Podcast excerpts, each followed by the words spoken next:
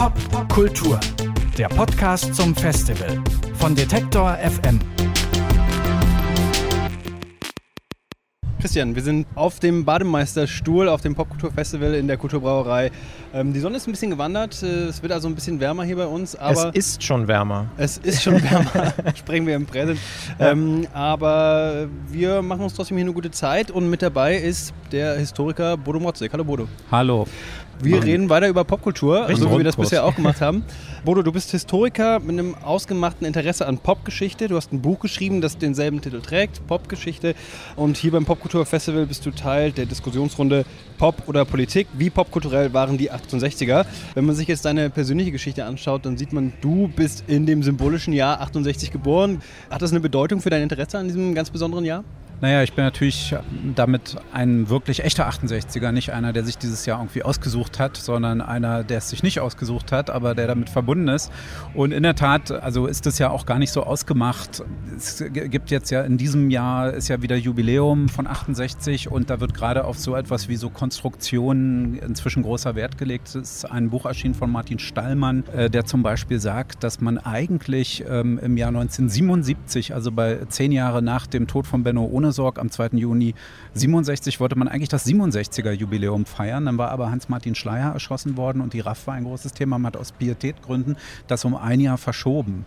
Und er sagt also, so kam es überhaupt erst zu diesem ja doch irgendwie künstlich gewählten Jahr 68, denn es geht ja um Vorgänge vielleicht um 68 von 66 bis aber auch ja, Ende des Jahrzehnts. Also schon das ist eine Konstruktion ist äh, ganz kleine Konstruktion, das ist eine, ist eine willkürliche Entscheidung und wenn man mal den Blick weitet international, dann stellt man ja auch schon fest, dass dieser Begriff äh, The 68ers oder so im Englischen in der Weise gar nicht existiert. Also da spricht man eher von den Babyboomern oder äh, hat, hat er ganz andere Begriffe als unbedingt, das ist, ist, eben auch eine recht deutsche Geschichte, eben eine konstruierte Geschichte auch.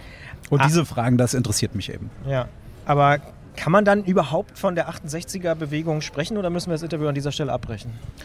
Äh, na, ich denke, man kann da schon von äh, sprechen.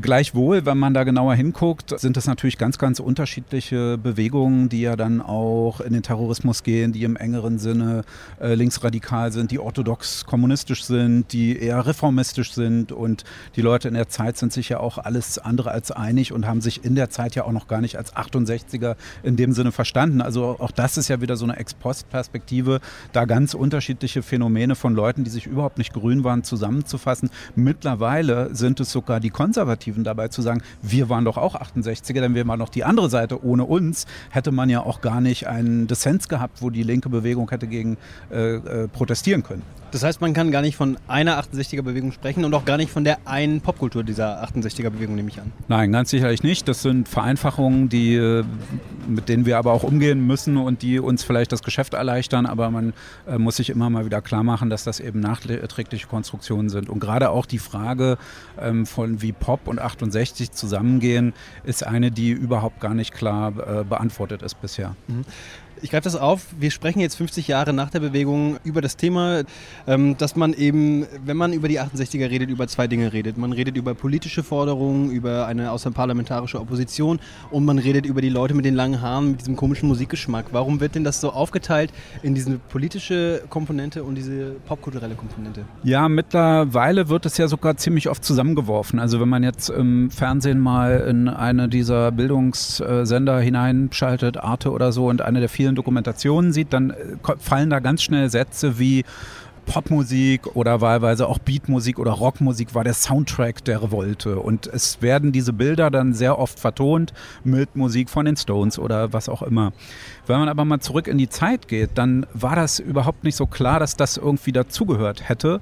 Äh, man trifft dann auf Parolen wie etwa äh, auf dem Chanson Folklore International Festival auf Burg Waldeck im Hunsrück, also äh, vielleicht ein sehr kleiner Ort, aber eine ganz wichtige Geburtsstätte des Protestliedes. Und da wurde die Parole ausgegeben, stellt die Gitarren in die Ecke und diskutiert. Und es wurden Bühnen besetzt. Also da war Pop zum einen galt das als Konsum verdächtig. Ein anderes Problem war natürlich auch, dass es mit Amerika gleichgesetzt wurde und gegen Amerika als äh, Nation, die den Vietnamkrieg führt, hat man ja auch protestiert. Diese Trennung Pop Politik, wie wir sie heute vollziehen und wie wir es heute dann auch wieder ganz neu vermischen, hat das vor 50 Jahren auch stattgefunden? Ja, ganz sicher und wahrscheinlich sogar noch mehr als heute. Also die Erkenntnis, dass Pop eben auch politisch sein kann, dass auch äh, scheinbar unpolitische Formen vielleicht eine Art von Widerständigkeit in der Jugendkultur zum Ausdruck bringen. Das ist eine Erkenntnis, die verdanken wir sicherlich dem Aufstieg von Disziplinen wie den Cultural Studies, die nach 68 im Zuge der 70er Jahre sich formiert haben und solche Begriffe wie Subkultur mit all seinen Implikationen überhaupt erst ähm, in den Sprachgebrauch übernommen haben. Also noch in den 50er, 60er Jahren war es auch so, wenn man da irgendwie äh, eine Erscheinung sah, die wir heute als Subkultur bezeichnen würden, dann war der Ruf nach Polizei laut und nach Abweichung. Aber dieser Terminus der Subkultur, in dem mir der Begriff Kultur steckt, der stand eigentlich in der Zeit noch gar nicht zur Verfügung. Jetzt hast du vorhin auch schon das angesprochen, dass auch die Konservativen mit diesem Begriff 68 ja auch arbeiten und sich auch daran abarbeiten. Spielt dieses, ich nenne es mal, Feindbild auch in unserer Wahrnehmung sozusagen auch eine wichtige Rolle, dass es überhaupt heute so, eine, so ein Popkulturthema ist, dass man sich da auch so abarbeitet an diesem Thema? Ja, ganz bestimmt. Und die, dieser Pop-Begriff hat sich eben sehr verbreitert. Und äh, er ist eben auch schon in der nachträglichen Verarbeitung dieser Zeit so als eine so eine Art äh, Signifizierung oder signifikant für diese Epoche geworden, dass inzwischen auch alle daran partizipieren wollen. Es gibt ja auch so äh, Trends wie ähm, äh, oder Schlagworte wie die Authentizität und wer heute authentisch sein will, der muss in seiner Jugend auch irgendwie da mitgemacht haben bei den Dingen, die wir heute durch Dokumentationen und Geschichtsbücher und so weiter als wesentlich für diese Zeit hielten. Und es gibt in der Tat, also wenn man dann aber in die Quellen gibt, auch inzwischen Historiker, die festgestellt haben, dass die Konservativen sich teilweise um 68 viel leichter getan haben mit diesem amerikanisch geprägten Popbegriff, weil sie sowieso für Amerika standen, als die Linke, für die also Coca-Cola Ami-Brause war und äh, auch die, die, die Popmusik eben als unpolitisch und kommerziell und musikindustriell verdächtig war. Ich finde den Punkt ganz interessant, dass, äh, ähm, wenn wir über diese Konstruktion sprechen und darüber, dass heute selbst Konservative sagen, äh, ich hatte auch eine Platte oder ich habe auch mal eine Scheibe eingeworfen. Wenn man sich den Generationenkonflikt anschaut, dann aus meiner ganz persönlichen Erfahrung gibt es ganz häufig die Situation, dass ähm, diejenigen, die sich diese 68er-Konstruktion vornehmen, sagen, die Generation heute ist nicht politisch genug. Kann man das wirklich sagen, dass die Generation 68 politischer war, als wir es heute erleben? Der Trend geht gerade ein bisschen davon weg. Also es sind in diesem Jahr einige Neuerscheinungen, die ganz beachtlich sind. Christina von Hodenberg, eine in äh, Großbritannien lernende Historikerin, hat gerade ein Buch geschrieben, äh, wo sie 68 ganz neu nochmal sich ansieht und die hat einen interessanten Quellenbestand, nämlich eine Untersuchung der Werte alter Menschen im Jahr 68. Und die stellt interessanterweise fest, dass in diesen Tausenden von Umfragebögen überhaupt kein Generationenkonflikt auftaucht, sondern die Alten sagen, das ist ja total interessant, was die jungen Leute da machen. Die jungen Leute sagen selber auch, ja, also dieses Thema Nationalsozialismus, das sprechen wir in der Familie nicht an. Also es scheint sogar so, als seien bestimmte ähm, Gewissheiten, die wir heute so selbstverständlich annehmen von 68, als seien die eigentlich erst in den Jahrzehnten danach zu bestimmten Jubiläen immer wieder eingebracht worden. Der Generationenkonflikt wird erst sehr viel später thematisiert, 68 noch gar nicht so groß. Also die Frage, ob die 68er überhaupt eine Generation waren oder nicht eher eine durch politische Überzeugungen zusammengehaltene, sehr diffuse Bewegung von vor allem aber auch gebildeten Menschen, also die an den Hochschulen stattgefunden hat, das ist auch völlig unklar wieder. Eine Frage, die ähm, ich am liebsten eigentlich schon fast als Anfangsfrage gestellt hätte.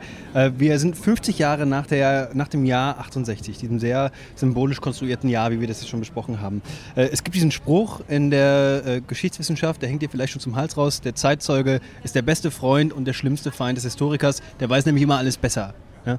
Also können wir überhaupt 50 Jahre später schon historisch, wissenschaftlich quantifizierbare Aussagen über dieses symbolische Jahr machen, können wir eigentlich schon sagen, das ist unsere Erkenntnis? Ja, das kann man ja zu jeder Zeit. Ähm, man sollte sich nur davor hüten, irgendwelche Aussagen jetzt in Stein zu meißeln und davon auszugehen, dass das nicht auch wieder umgestoßen werden kann und ähm, die Zeitzeugen sind natürlich auch wichtig, ist auch wichtig, denen zuzuhören. Ähm, es ist aber auch wichtig, sie mit Quellen aus der Zeit zu konfrontieren. Es ist jetzt eben in neueren Forschungen, in dem schon angesprochenen Buch von Christina von Hodenberg beispielsweise auch gezeigt worden, dass es Zeitzeugen gibt, die sagen, ja, die, die, die Beschäftigung mit den NS-Verbrechen, die war für mich 68 zentral. Nachdem ich diesen einen Film gesehen hatte, habe ich meine Eltern konfrontiert.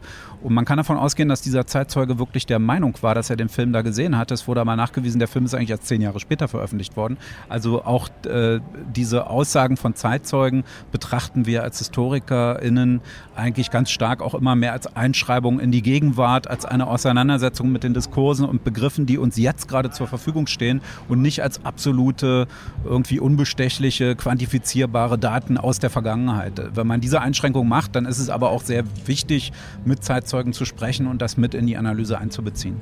Sagt der Pophistoriker Brodo Mrotzek. Vielen Dank, dass du dir die Zeit genommen hast. Ja, gerne. Kultur, der Podcast zum Festival von Detektor FM.